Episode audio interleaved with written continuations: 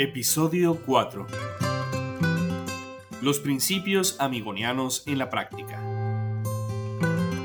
En nuestro cuarto episodio de Voces Amigonianas hablaremos del corazón de nuestra identidad al explorar cómo los principios amigonianos se manifiestan en la práctica diaria de nuestra comunidad.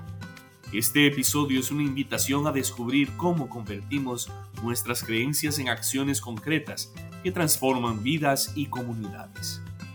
A través de relatos auténticos, te llevaremos a la vida cotidiana de la familia amigoniana, donde los principios fundamentales de compasión, solidaridad y servicio no son solo conceptos, sino guías que moldean nuestras decisiones y acciones. Conocerás historias que demuestran cómo cada uno de nosotros, desde diferentes roles y contextos, contribuye a tejer la tela de la amigonianidad en la realidad tangible.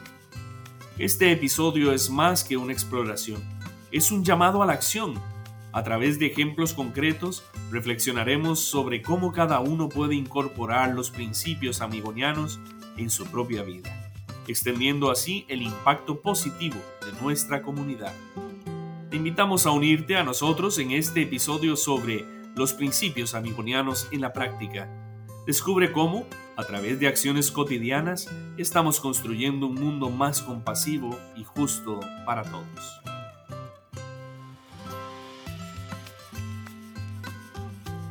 Hoy contamos con tres invitados que nos ayudarán a profundizar en estos principios. Les voy a presentar en este momento a María José Ridaura. María José Ridaura es española, concretamente de Valencia, psicóloga y máster en psicología clínica. Actualmente es la directora territorial de Fundación Amigó en Valencia, dirigió el Centro de Menores de Cabañal, destinado al cumplimiento de medidas judiciales por delitos de violencia filioparental. Es directora del Máster MEPIAR de la Universidad de Valencia y la Cátedra Luis Amigó, y fue profesora asociada de la Facultad de Psicología de la Universidad de Valencia en el Departamento de Personalidad, Evaluación y Tratamientos Psicológicos del 2009 al 2013. Tiene publicados diferentes artículos y capítulos de libros sobre adolescentes en riesgo y es coautora del libro Manual de Intervención para Familias y Menores con Conductas de Maltrato. Amigoniana en todo el sentido de la vida, conferencista, educadora y madre. Bienvenida María José. Muchísimas gracias, muchísimas gracias por la presentación y sobre todo muchísimas gracias por la invitación para compartir este rato reflexionando y conversando en torno a, pues, a cosas fundamentales de, de nuestra pedagogía, de la pedagogía megoniana. Un placer. Bienvenida, bienvenida. También tenemos al señor Juan José Calderón Gutiérrez, colombiano de Medellín. Se ha desempeñado durante toda su vida como pedagogo y educador en la congregación a la cual le debe su formación cristiana y humanista, en primera instancia como educador de sección en varias de las instituciones de reeducación que la congregación ha dirigido, y luego como coordinador general y terapéutico en la Escuela de Trabajo El Redentor. Además, docente universitario en la Universidad Católica Luis Amigó por espacio de 14 años.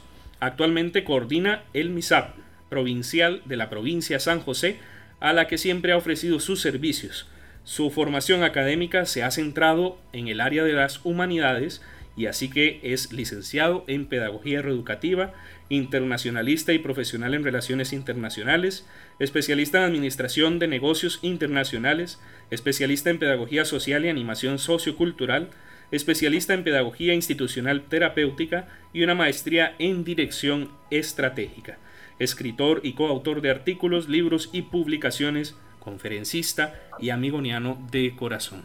Bienvenido, don Juan José Calderón. Muchas gracias, Fray, eh, por la invitación. Eh, muy complacido de compartir con ustedes en esta oportunidad y listo para aprender todo lo que nos enseña nuestro sistema pedagógico amigoniano, nuestros principios y valores. Muchas gracias. Bienvenido, Juan José. Y aquí tenemos también con nosotros, especialmente aquí junto a mí en Puerto Rico, a nuestro querido José Ramón Villegas.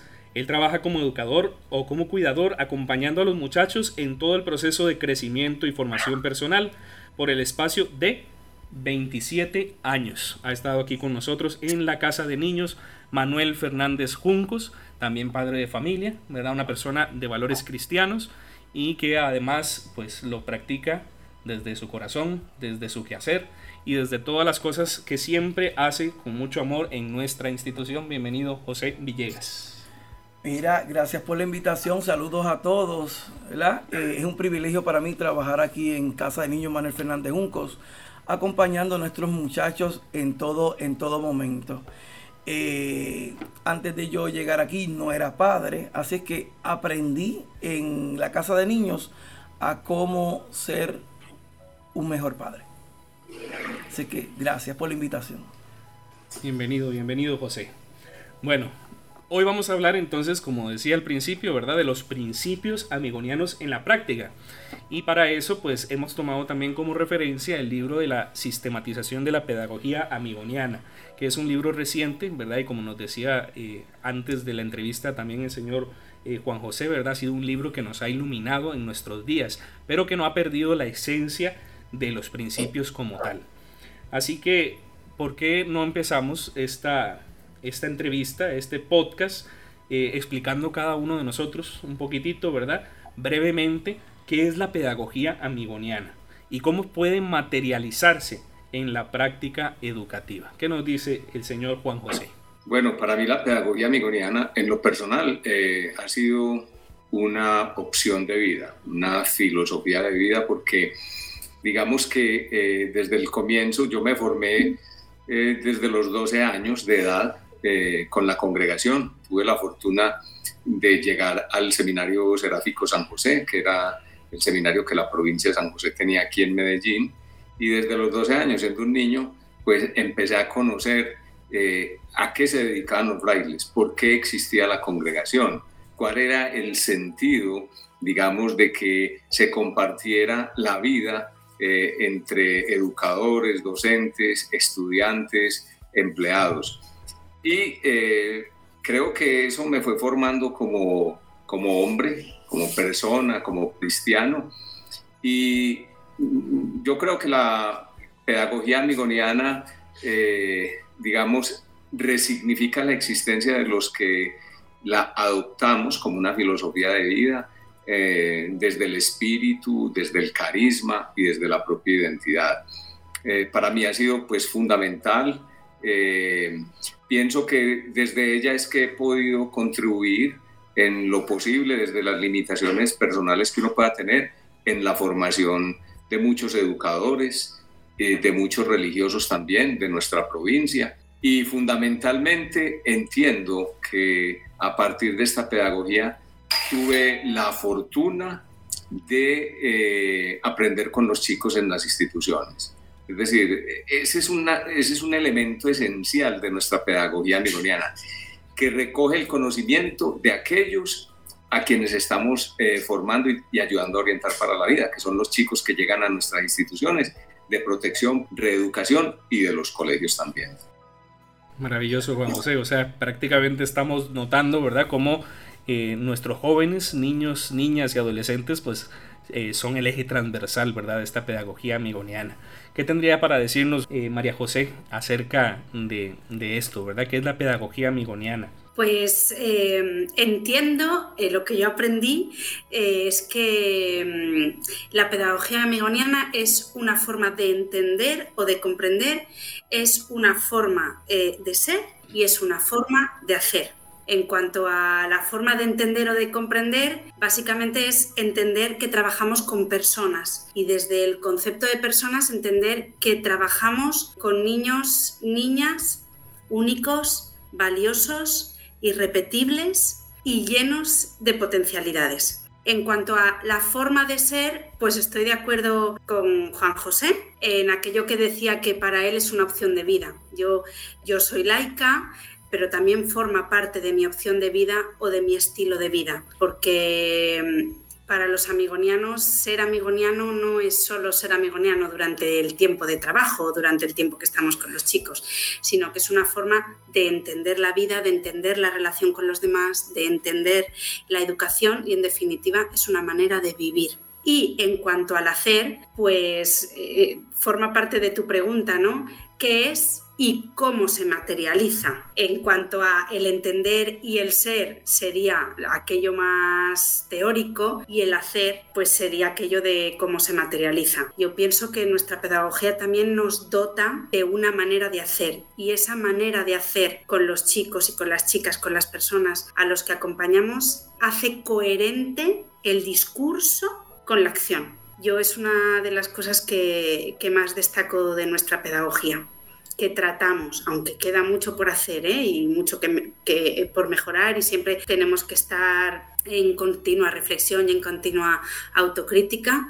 Eh, tratamos de hacer todo en el acompañamiento con los chicos y con las chicas desde la coherencia de aquello que decimos que es nuestra pedagogía y que entiendo que a lo largo del podcast vamos a profundizar más en eso. Así es, María José. Tienes toda la razón cuando dices, ¿verdad? Que desde la coherencia es importante, ¿verdad? Porque la coherencia, decía el padre San Francisco de Asís, nuestro padre eh, seráfico, ¿verdad? Predica todo el tiempo y cuando sea necesario utiliza las palabras, ¿verdad? Que esa frase me llena mucho porque nos llama mucho a, hacer más que, que, hablar, ¿verdad? Porque si hablamos mucho pero no hacemos, estamos siendo incoherentes. ¿Qué me dice usted, José Villegas, desde su experiencia? ¿Qué es la pedagogía amigoniana? Eh, la pedagogía amigoniana eh, uno la aplica en todo momento, eh, no simplemente en el área de trabajo, sino también pues, en tu casa, en la comunidad, en, en el ambiente donde tú te relacionas. El saber escuchar a las demás personas en un marco de respeto, saber acompañarlos en todo su proceso ¿verdad? De, de, formación, de verdad que es lo más relevante para mí en, todo lo que se trata de la, de la pedagogía amigoniana voy a tomar algo que dijo María José, ¿verdad? Que es que trabajamos con personas. Y aquí nos va a llevar a este primer principio, el principio de la dignidad incuestionable de la persona. Este primer principio destaca una visión antropológica cristiana y la consideración de la persona como alguien trascendental, alguien que no se queda estancado, alguien que va más allá. ¿Cómo, ¿Cómo podemos reflejar esto en el trato y la valoración de cada individuo en este contexto educativo? Podríamos empezar contigo, María José. Como tú dices, eh, retomamos parte de, lo que acabamos de hablar, ¿no? Desde el concepto de persona, las personas a las que acompañamos son valiosas y son dignas por el mero hecho de existir. Y yo creo que en este sentido, como amigonianos, tenemos que hacer una reflexión y tenemos que ser capaces de separar el ser y el hacer.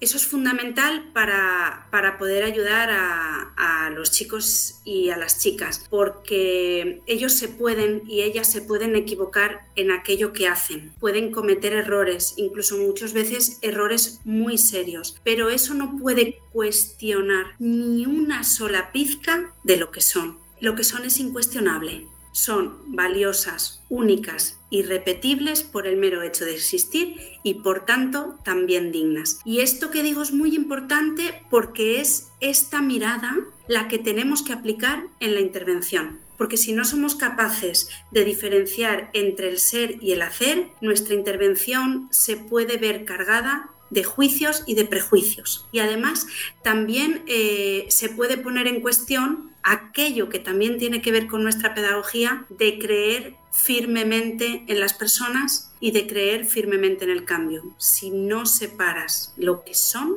de aquello que hacen. En definitiva, yo diría que educadores y educandos somos exactamente igual en dignidad, solo faltaría, pero cuidado que esto no debemos confundirlo con establecer relaciones horizontales con ellos y con ellas. Somos exactamente igual en dignidad, pero somos diferentes en rol y en autoridad. Muchas gracias María José, y es que es cierto, ¿verdad? A veces en un sistema educativo podemos encasillar a todas las personas en un solo cuadro, ¿verdad? Sin saber que todos somos diferentes, iguales en dignidad, pero diferentes en nuestra inteligencia, en nuestra forma de pensar, ¿verdad? Incluso en nuestras experiencias de vida. ¿Qué me dice José Rivera acerca de esto? ¿Cómo cada uno de estos niños y, adolescentes con los que usted ha trabajado le ha marcado en, eso, ¿verdad? Saber que son personas con una dignidad y que no, no, como decía María José, ¿verdad? No tener un trato horizontal con ellos, sino adaptarse muchas veces a, cada una de estas realidades. Eh, bueno, trabajar con estas personas, eh, hacerlos este, ver que ellos pues son únicos, que son eh, que no se parecen en nada, son irrepetibles. Este, la experiencia ha sido enriquecedora porque no simplemente pues eh, uno es llevarle algo de lo que uno sabe, sino también uno recopilar eh, también lo que ellos saben y pues bregar con las partes sanas de estos muchachos y, que ellos puedan explotarlas, ¿sabes? Sacar eh, esas buenas cualidades y las pongan en función, y las pongan en función. Muchas gracias. Y don José. Yo me quedaría con, con, algo que aprendí desde que era incluso niño, pues en la formación con los frailes, y es eh, cuando en la pedagogía amigoniana nos dicen, llámalo siempre por su nombre. Yo creo que es el rescate y la reivindicación de la identidad de las personas. Cuando aprendemos, como dice María José, a entender que el otro es algo mucho más grande, una dimensión mucho más eh, portentosa que un acto que un hecho cometido, entendemos que el otro tiene una identidad. Es lo que le hace depositario de la dignidad de hijo de Dios. Eh, Dios nos dio a uno una identidad y nuestros padres, eh, por, eh, digo yo, el espíritu, entendieron ponerle al niño, ponerle a la niña un nombre. Yo creo que cuando los llamamos por su nombre, les estamos diciendo, te respeto, te reconozco, te valoro, eres una fortaleza y mereces todo. E, es el rescate de su dignidad, es el fortalecimiento de su identidad. Llámalos por su nombre, para nosotros los educadores es eh, tremendamente comprometedor eso, porque más allá de los errores cometidos, de las dificultades, eh, de los contextos en los que hayan vivido, tenemos que rescatar en el sistema pedagógico y en sus prácticas el hecho de la identidad propia de cada persona, que es maravillosa. Y es que el ser humano como tal no posee una sola dimensión, sino que tenemos muchas dimensiones en nuestro ser. ¿verdad? Tenemos dimensiones biológicas, intelectuales, afectivas, sociales. Somos una pluralidad hermosa, ¿verdad? Como seres humanos. Y, esa es la riqueza que nos hace a cada uno de nosotros diferentes, y hermosos con un valor incalculable. Cada uno de nosotros tiene sus derechos, tiene sus necesidades integrales y es precisamente en ese montón de dimensiones que tiene el ser humano, ¿verdad? Que, a veces podemos estar flaqueando entre una y otra, ¿verdad? De acuerdo a, nuestra historia personal y a nuestra historia de vida. Y aquí es donde entra la pedagogía amigoniana también ayudarnos como, como atar esos pequeños cabos, ¿verdad? En todas esas dimensiones que a lo mejor algunas las hemos trabajado más, otras menos, yo, me, yo, yo lo digo también hablando como religioso, ¿verdad? Porque cuando yo inicié mi formación, pues es prácticamente lo mismo. De hecho, era muy interesante porque antiguamente en la formación de los religiosos, ¿verdad? A los aspirantes se les metía directamente en el programa, ¿verdad? De, de, jóvenes y adolescentes de la pedagogía migoniana, también para trabajar con ellos. Entonces, eh, de cierta forma también nosotros hemos ido trabajando y entendemos, ¿verdad? Eh, como dice el dicho, nadie puede eh, trabajar, dar algo, ¿verdad? Que, no tenga. ¿verdad? Entonces uno también, cuando ha trabajado todas estas dimensiones a nivel integral, pues ayuda a estos jóvenes también a entenderlo mucho mejor. Eh, esta pedagogía amigoniana se centra en los derechos y las necesidades integrales de la persona. ¿Cómo se traduce esto en una intervención educativa personalizada? Que abarque todos estos aspectos que dijimos antes, ¿verdad? Toda esta multidimensionalidad del ser humano.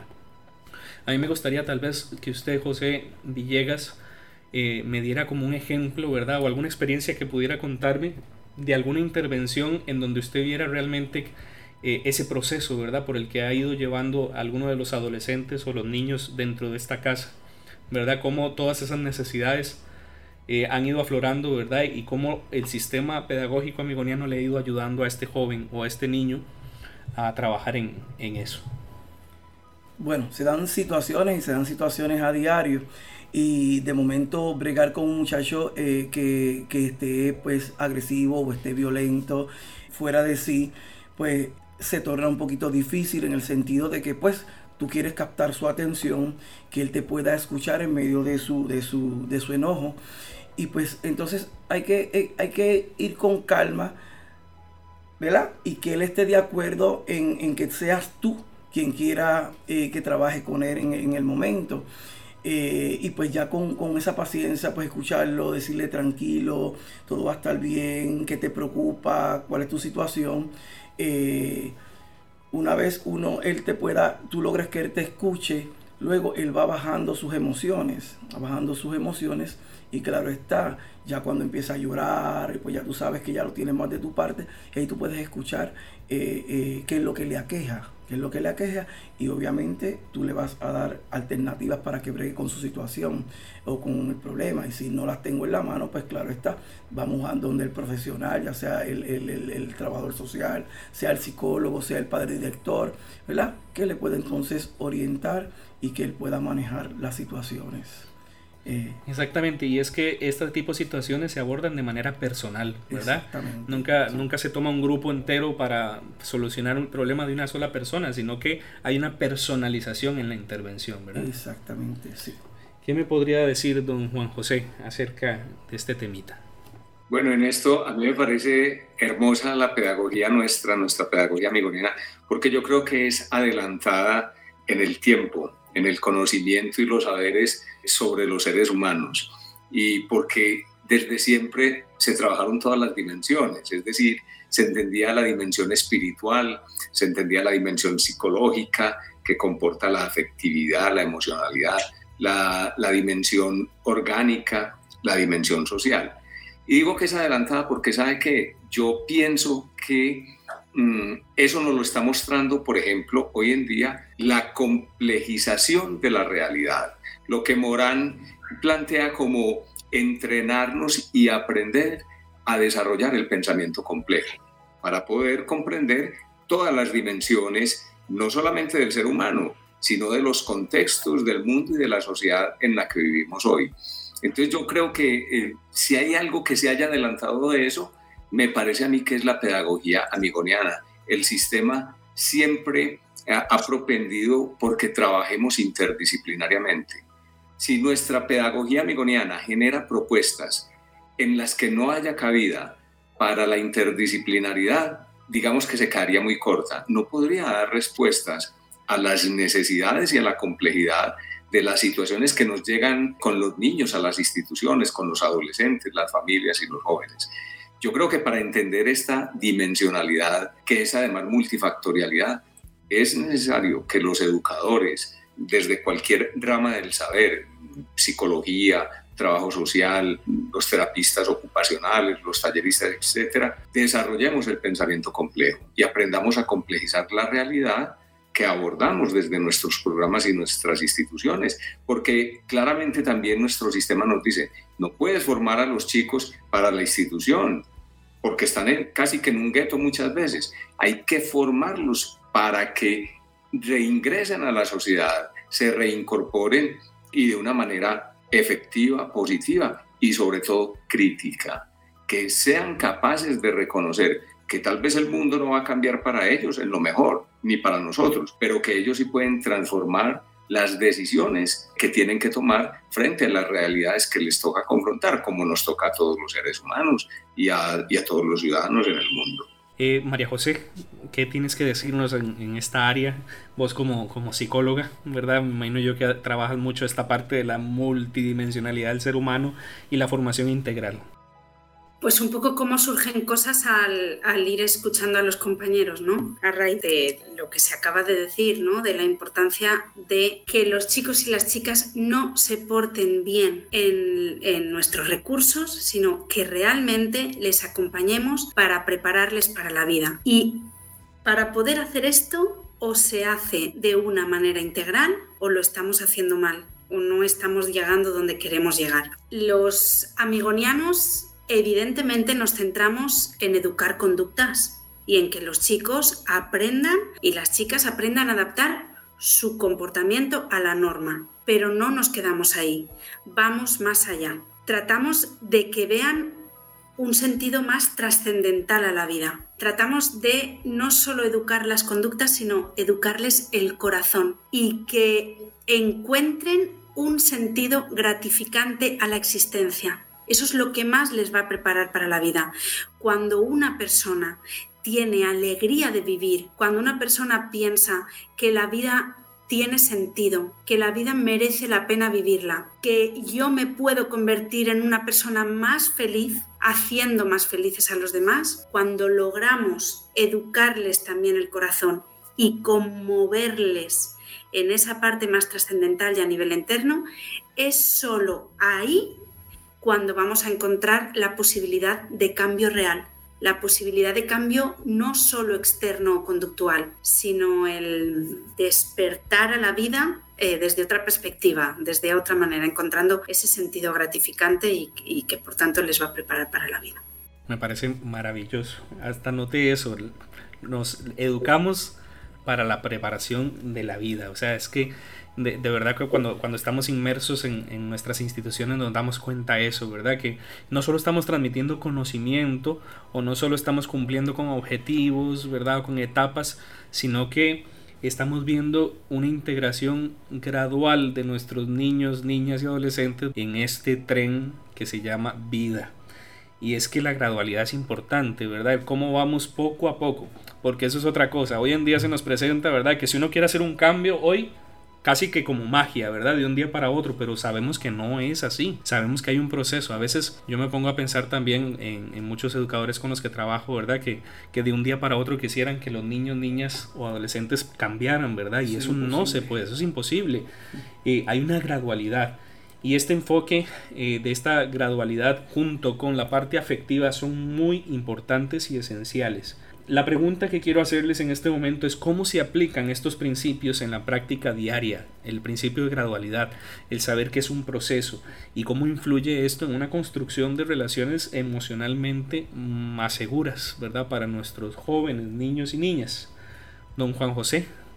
Sí, yo creo que la misma dinámica que, digamos, eh, la congregación ha eh, desarrollado en nuestras instituciones, por ejemplo, el eh, poder organizar grupos por afinidades, por edades, eh, muchas veces em, de acuerdo a las circunstancias que ofrece eh, la misma legislación, nos ha permitido eso. Digamos, e, es un acercamiento real con los chicos y cuando uno lee, por ejemplo, en la historia de la congregación y el pensamiento de los grandes y buenos pedagogos que ha tenido la congregación desde el inicio, entiende aquello de generar ambientes de familia, entiende por qué es necesario estar todo el tiempo con los chicos buscando la forma en que realmente puedan entender por qué esta es una oportunidad que les ha dado la vida para transformar sus existencias. La materialización de eso es ese seguimiento interdisciplinario que todos los días tenemos que hacer de los chicos y poder plantear para ellos que la posibilidad la tienen en ellos mismos, que tienen todas las capacidades. Me parece muy aleccionador lo que decía mm, el profe y lo que corroboraba también María José en el sentido de que no interesa que se porten bien en nuestra institución, es decir, lo que queremos justamente es que se muestren como son, para saber qué necesidades reales tenemos. Y los profesionales de la pedagogía tenemos que salirle al paso a eso naturalmente, conjurando cualquier actitud agresiva, violenta, impositiva. Por el contrario, generando espacios, momentos armónicos en los que ellos entiendan que el equívoco es parte fundamental de la vida y que asumir responsablemente el equívoco es la oportunidad que tenemos y tenés al frente un grupo de educadores tan humanos que entienden perfectamente eso y están dispuestos a darte no una ni dos oportunidades, las que necesites, a vos y a tu familia. Entonces yo creo que ahí es donde ellos empiezan a entender que eso no es simplemente un discurso, que no son solo palabras, que no es de pronto el engaño en el que muchas veces se han encontrado con el discurso adulto, sino que hay adultos significativos y válidos que logran comprender muy bien las condiciones de cada uno y las condiciones psíquicas, emocionales, afectivas, familiares con las que llegan a nuestras instituciones. Villegas, ¿qué tienes que decirme con respecto a este y, también complementando un poco lo que han dicho nuestros invitados? Cuando los muchachos pues los arrancan de los hogares, de, donde, donde vienen, donde viven, y llegan aquí pues con miedo a lo desconocido. Eh, no tienen ningún tipo de estructura, ningún tipo de responsabilidad, claro. Entonces llegar a la casa de niños, a lo que ellos se ajustan o se adaptan y entonces ahora llega este con una programación donde yo tengo que estudiar a cierta hora, donde tengo que comer a cierta hora, donde me tengo que bañar a cierta hora. Eso no le gusta. Muchas veces no le gusta porque ya yo vivo haciendo lo que a mí me dio la gana o lo que a mí me pareció en el momento. Así que con eso tenemos que empezar a trabajar, que hay una programación que ahora yo me voy a dejar llevar, ¿verdad? Por esta programación y vamos a cumplir con la misma. Claro está, de la mejor manera. No se les puede obligar tampoco a meterlo rápido en el sistema. Simplemente, esto es lo que yo te voy a ofrecer en este momento. Esto es para ti. Obviamente, tú lo haces, ¿verdad? Si tú quieres, es para ti y si te gusta. No nada bajo presión, nada bajo presión. Eh, pero yo como educador tengo que buscar la manera de que sí se pueda cumplir, de que los demás vean por qué se cuestionan uno al otro y por qué este lo hace y yo no lo hago. O sea, que yo como educador tengo que buscar la manera de que todo el grupo camine a la par, ¿verdad? En su momento indicado. Así que ese es el trabajo que tenemos con, con, con esos muchachos. Bueno, Villegas, usted sin querer me acaba de adelantar la siguiente pregunta, pero está genial ah. su intervención porque viene la parte de la exigencia y la perspectiva holística, ¿verdad? Que era ciertamente como vos decías, ¿verdad? Cuando llegan muchos de nuestros jóvenes, niños, niñas y adolescentes a las instituciones, precisamente, ¿verdad? Vienen, vienen con, un pequeño vacío en, en muchas áreas, ¿verdad? Y cuando se topan con esta exigencia en nuestras instituciones, eh, eh, nos toca pues bregar un poco, ¿verdad? Con ese proceso y esa gradualidad. La pedagogía amigoniana destaca la importancia de la exigencia, ¿verdad? Es una exigencia con amor, una exigencia desde el amor, no desde la pedagogía del miedo, sino desde la pedagogía del amor, ¿verdad? Donde el amor nos enseña que estas exigencias pues nos van a ayudar a trabajar con nuestros jóvenes. ¿Cómo equilibran la exigencia con el cuidado integral? Y esta pregunta va para María José. ¿Cómo abordamos esa comprensión holística en la práctica? Bueno, es que para mí son dos conceptos que están absolutamente vinculados. Yo pienso que la exigencia es condición sine qua non para que pueda haber un desarrollo integral real. Si no hay exigencia, no hay responsabilidad. Y si no hay responsabilidad, no puede haber un cambio real. Pero como decíamos antes, no puede ser una exigencia solo de la norma, tiene que ser una exigencia que vaya un poco más allá, una exigencia para que tomen las riendas de su vida, una exigencia para que asuman la responsabilidad de las cosas que hacen, una exigencia para que sean proactivos, responsables, participativos y protagonistas de su propio cambio. Y una exigencia para que ellos ellos con lo que hagan cambien sus vidas.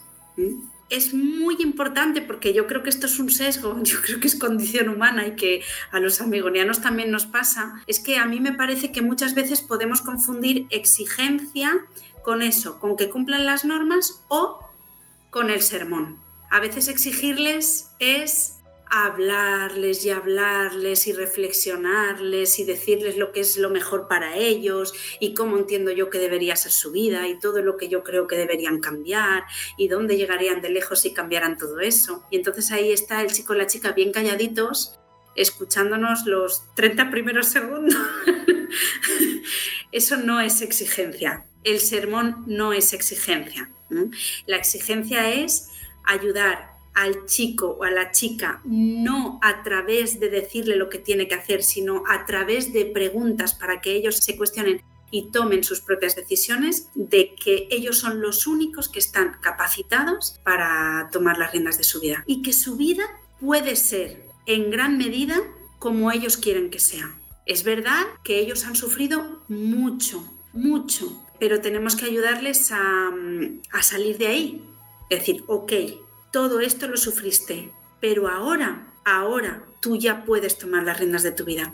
Ahora hay cosas que puedes hacer para no sufrir más. Así que la exigencia para mí es básica para el desarrollo integral.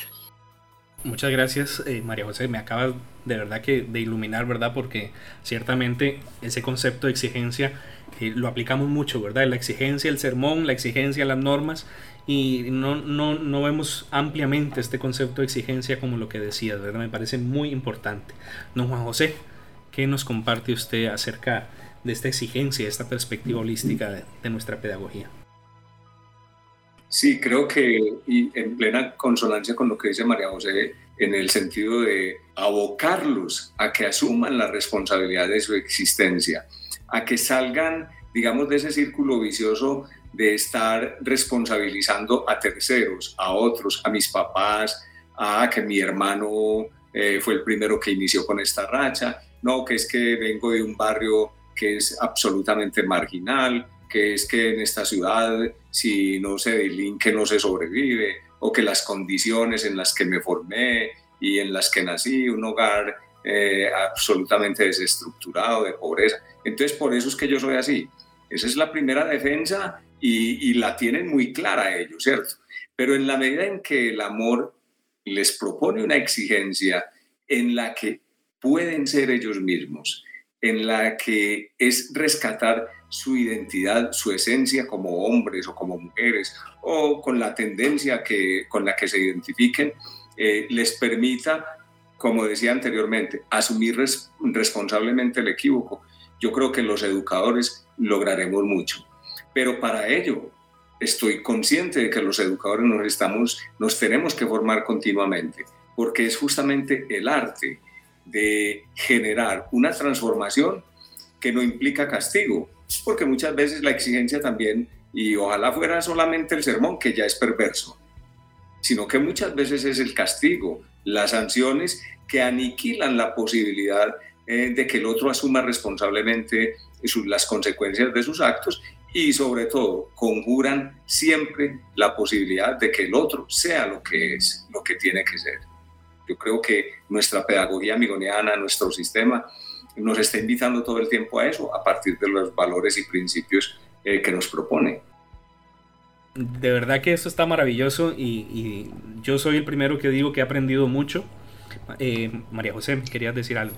Disculpa, Efraín, es que, bueno, eh, es, hacer una aportación más. Es que al hilo de, lo que estaba diciendo Juan José, me parece muy importante algo que ha dicho y es que todo el rato estamos hablando de nuestra pedagogía y de cómo eso nutre y aporta y acompaña a los chicos y las chicas. Pero ha dicho algo que para mí es clave. Todo lo que estamos hablando también lo tenemos que aplicar a nosotros y a nosotras como educadores y educadoras. Nosotros no podemos favorecer el desarrollo integral de los muchachos y de las muchachas si no hemos trabajado en nuestro propio desarrollo integral.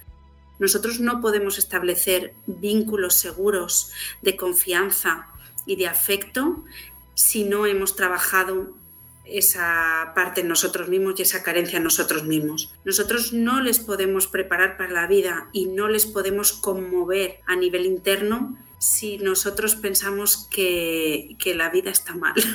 Nosotros no podemos ayudarles a tener eh, un corazón y una mente colectiva si los modelos que les ofrecemos constantemente son individuales. No les podemos decir que es muy gratificante ayudar a los demás y hacer felices a los demás porque eso te hace feliz a ti si nosotros no lo hacemos. Entonces, eso, no sé, es al hilo de algo que ha dicho Juan José que me parecía, aunque no es el tema esto, pero me parecía importante poner la mirada en eso también. De hecho, me parece súper interesante porque aquí a veces contamos una historia, ¿verdad?, del educador que ve al niño o a la niña o al adolescente llorando y al final llega y se une y más bien al final que termina llorando es el educador, ¿verdad? Y el adolescente haciéndole palmaditas en la espalda porque estaba peor el educador, ¿verdad? Que, que, el, eh, que el propio niño, ¿verdad? Entonces es cierto eso, ¿verdad? Tenemos que trabajarnos, tenemos que ayudarnos entre nosotros. Y esto nos introduce a esta última parte del podcast, que son el principio 8 y 9, que es esta corresponsabilidad que tenemos como educadores. Ya María José nos hablaba eh, eh, sobre esta corresponsabilidad, esta capacitación para la vida, ¿verdad? Nosotros se las estamos dando a nuestros niños, niñas y adolescentes, pero desde, desde, nuestro, desde, desde el fondo de nuestro ser. Al fin y al cabo también nosotros compartimos con ellos parte de nuestra experiencia de vida. A veces los consejos que damos se los damos porque nosotros mismos hemos vivido situaciones que nos han ayudado. Y es muy importante esto porque algunas de nuestras propias experiencias les pueden ayudar a estos jóvenes, ¿verdad? A salir, a aprender, a, afrontar la vida, ¿verdad? Con una responsabilidad. Eh, así que, José, ¿cómo, cómo ves eh, tú esta parte de la corresponsabilidad del educador? Que no es solo el niño o la niña o el adolescente, sino que, que somos un conjunto, somos eh, varias personas trabajando para esto. Eh, siempre es bien importante la comunicación, que se dé la comunicación entre, entre los compañeros, los pares, eh, ¿verdad? Eh, se toquen las situaciones, por lo menos de, de, los muchachos, porque muchas veces los muchachos, por ser muchachos, buscan a ellos mismos de sus propias edades y, y entonces yo siempre les digo, pregúntame a mí porque algo te quedó mal o algo te salió mal o no lograste hacer algo, pregúntame mí que posiblemente tengo una respuesta eh, que darte porque ya pasé por la experiencia o ya, ya, eh, ya lo viví exactamente. Tu compañero pues posiblemente no ha vivido la, la, la, experiencia y, se tratan de confesar entre ellos mismos este, y pues se apoyan en, posiblemente en lo negativo. Y yo le pues, no, vamos entonces a traerme la, la, situación y entonces pues yo tengo esta alternativa, si tú la quieres pues la puedes agarrar o la puedes utilizar. Sí. Bueno, es que son, son diferentes perspectivas, ¿verdad? Y también diferentes realidades y experiencias de vida, don Juan José. ¿Qué, ¿Qué podría decirnos usted acerca de esta corresponsabilidad del educador y esta capacitación para afrontar la vida? Sí, mira que yo pienso que la corresponsabilidad arranca desde la misma dinámica que se nos propone de hacer parte de una comunidad. Es decir, el educador es un referente válido, válido, ojalá siempre, de adulto, que hace parte de esa comunidad formativa de su pequeño grupo de 15 o 20 chicos o 30 cuando es el caso eh, de grupos numerosos, eh, pero que definitivamente siendo el líder es el que propone las alternativas y propone. Yo creo que ustedes lo decían en Puerto Rico, me parece de una claridad meridiana, cuando ustedes dicen, lo que tenemos es una oferta que hacerte, te vamos a hacer una propuesta que es eh, que está marcada siempre por lo pedagógico, es decir, por lo formativo.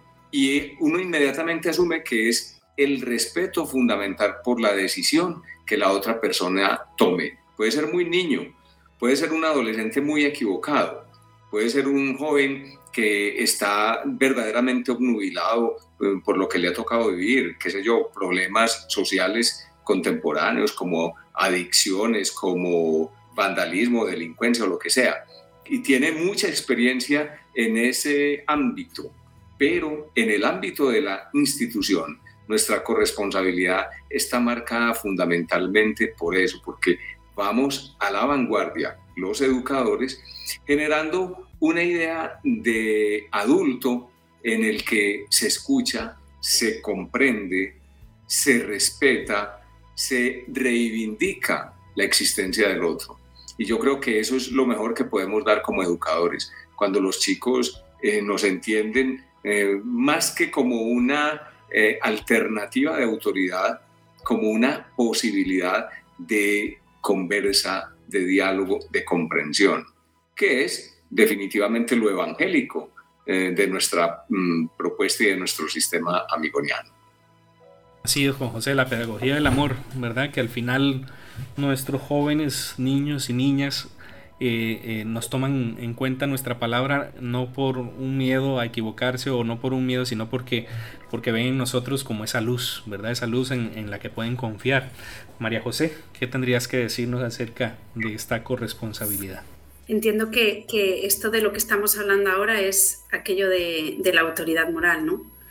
no aquella que va ligada a los castigos, sino aquella que va ligada a aquello que le he logrado mostrar al chico, a la chica, de, de que yo estoy ahí también para servirle a él no para marcarle de manera estricta su camino, para decirle lo que tiene que hacer y cómo lo tiene que hacer, y si no, no va a ser válido para mí, sino con la conciencia de, que yo voy a estar acompañándolo para que vea otras alternativas, para que vea otras posibilidades, pero como dice Juan José, para que sea él quien decida. Y en ese sentido creo que es súper importante no perder de vista cuáles son nuestros objetivos o nuestras metas finales en la intervención. Por un lado, hay que tener claro que ellos, si realmente decimos que ellos deben de ser los protagonistas de su propio proceso, que el educador y la educadora amigoniana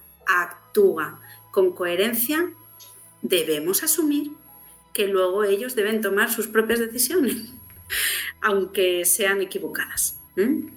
Evidentemente hay que acompañarlos para tratar de evitar eso, pero no imponiéndoselo, sino ayudándoles a que ellos acaben viendo que eso es una opción. Muchas veces pensamos que el éxito de la intervención tiene que ver con que el niño o la niña haga un cambio total y con que se convierta en aquello que yo como educador o educadora tenía diseñado para él o para ella, porque creo que es lo mejor. Y ese no es el éxito de la intervención. El éxito de la intervención es haber acompañado a ese muchacho, a esa muchacha, con calidad, con coherencia, con amor y también con profesionalidad y permitir que sea él quien tome sus propias decisiones siguiendo, creyendo en que algún día, aunque no sea en ese momento, en que algún día logrará hacer ese proceso de cambio. Así que en el día a día con los chavales y con las, y con las chicas no tenemos que preocuparnos de si han logrado la meta final, sino como una escalera, ¿no? Cada peldaño que suben, eso es lo válido. Aquí lo importante no es llegar hasta el final, porque somos conscientes que trabajamos con procesos y cada persona tiene un proceso y cada proceso lo decide cada uno y cada una. Yo quería hacerles una última pregunta nada más, ¿verdad? Y tiene que ver con, con el futuro.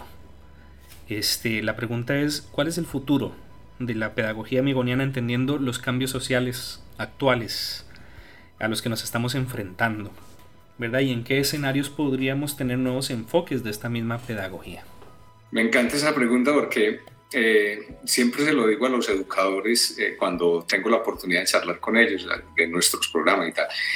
Y arranco planteándoles un pensamiento de una canción de Serrat que me gusta muchísimo. Eh, él dice, todo está listo, el agua, el sol y el barro, pero si falta usted, no habrá milagro. Yo creo que está el futuro de nuestra pedagogía amigoniana, de nuestro sistema, el futuro de todas las obras de la congregación. Tenemos todo para hacer maravillas. Cada uno de nosotros tiene que poner lo mejor que tiene para ofrecerle a esta congregación, a estos niños, a nuestras sociedades. Y tenemos todo. Tenemos la posibilidad de formarnos, tenemos ya nuestro profesionalismo y tenemos lo, lo fundamental, la materia prima que son los niños, las niñas, los adolescentes, los jóvenes, sus familias que siempre están esperando de nosotros una oportunidad nueva, que siempre están esperando de nosotros la apertura para entender y complejizar sus realidades. Entonces, yo creo que el futuro es una invitación a, darle la bienvenida a eso que nos toca hacer. Para mí, eh, nuestra pedagogía, pese al cambio de los tiempos, no tiene límites, no tiene fin. Nosotros trabajamos con personas vulnerables y lamentablemente eso tampoco tiene fin lamentablemente. Es verdad que las sociedades van cambiando, que van surgiendo nuevas problemáticas y en ese sentido pienso que los amigonianos y las amigonianas tenemos la responsabilidad de ser flexibles, de ser creativos, de, de, abrir los ojos a nuevas necesidades y a nuevas realidades y seguir formándonos, conociendo los nuevos contextos y las nuevas realidades para desde nuestra pedagogía, pero adaptadas a las nuevas problemáticas, podamos seguir dando respuesta siempre. Todas, todas estas situaciones que estamos viviendo hoy en día, como, como decías, ¿verdad? De la vulnerabilidad, la situación de los niños, por ejemplo, en África, eh, los niños en la guerra eh, y otros escenarios posibles. Todo esto también es escenario para nosotros, los amigonianos. Estas situaciones que estamos viviendo a, a nivel mundial podrían ser nuevos escenarios para nosotros. Para mí forma parte de la misión. Niños y niñas vulnerables y que son vulnerables por dos cosas. Por ser niños y niñas, eso ya los convierte en vulnerables. Y la segunda cosa, por haber vivido o por estar viviendo situaciones tremendamente difíciles que los dañan emocionalmente y que incluso en ocasiones los rompen. Esa es nuestra misión. No tenemos que tener miedo, miedo a, ir a estos nuevos escenarios también a trabajar con estos niños que nos necesitan. No, pero no podemos ser kamikazes. Hay que formarse y, y, bueno, como dice, como decía el padre Luis, hay que hacer el bien, pero hay que hacerlo bien. Debemos profesionalizarnos si queremos dar respuesta a nuevas situaciones. No podemos ir a lo loco. Mira, eh, yo digo que eh, la mesa está servida de pedagogía amigoniana. O sea, eh, o sea, que la mesa está servida.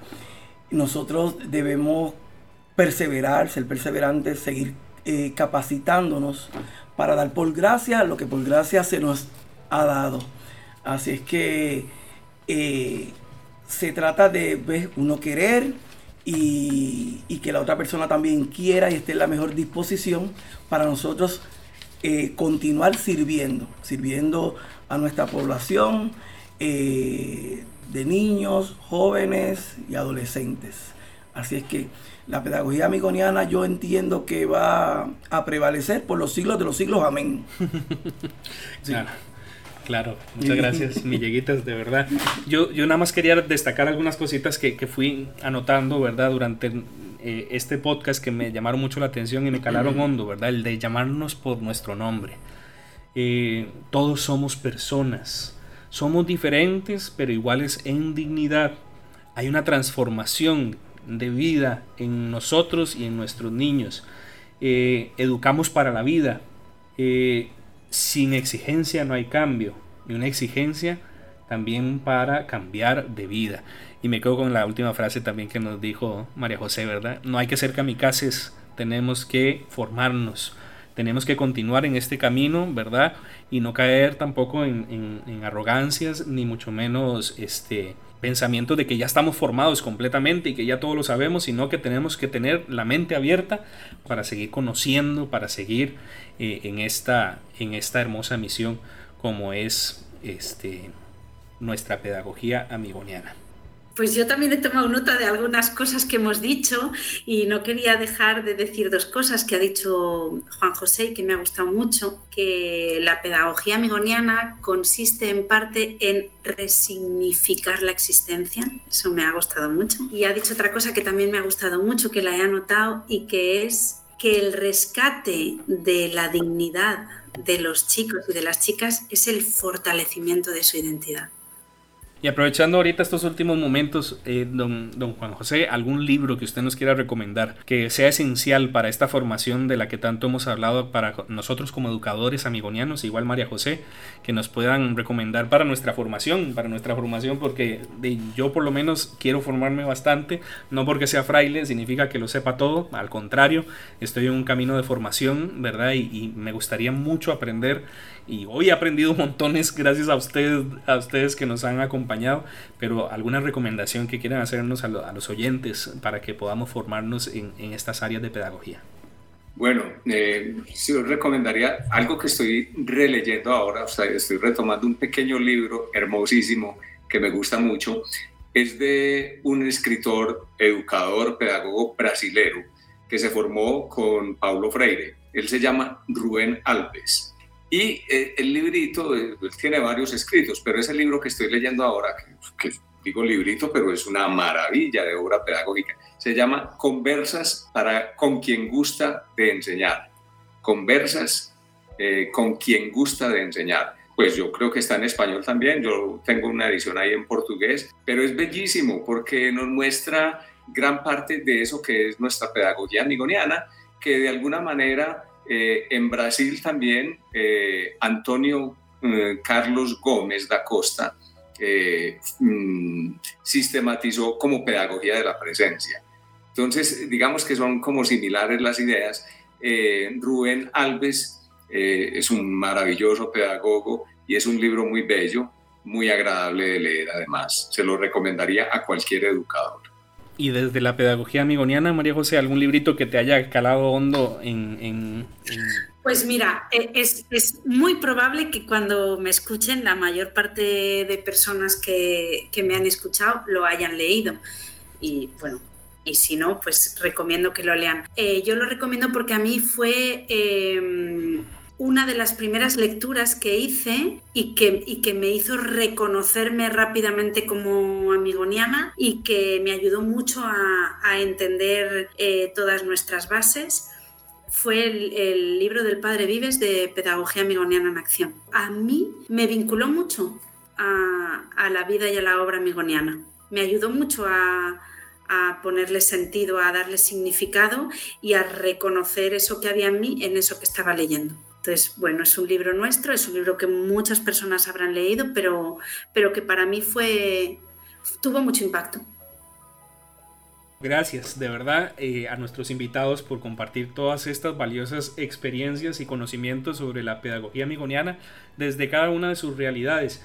Eh, en este tiempo en que hemos estado aquí hablando, hemos explorado profundamente los principios que la guían y cómo impactan en la formación integral de las personas. Si desean saber más, los invitamos a seguir explorando este fascinante mundo de la pedagogía amigoniana. Y así que nos vamos a ir viendo en próximos episodios de este podcast de Voces Amigonianas. Agradeciendo de verdad a María José, a Juan José y a nuestro José Villegas el estar hoy aquí con nosotros. De verdad que muchas gracias, Dios me los bendiga y continuamos en esta maravillosa misión de conectarnos con las personas a través de la red en este podcast. Aquí Fray Efraín de Jesús y esto ha sido Voces Amigonianas. Muchas gracias.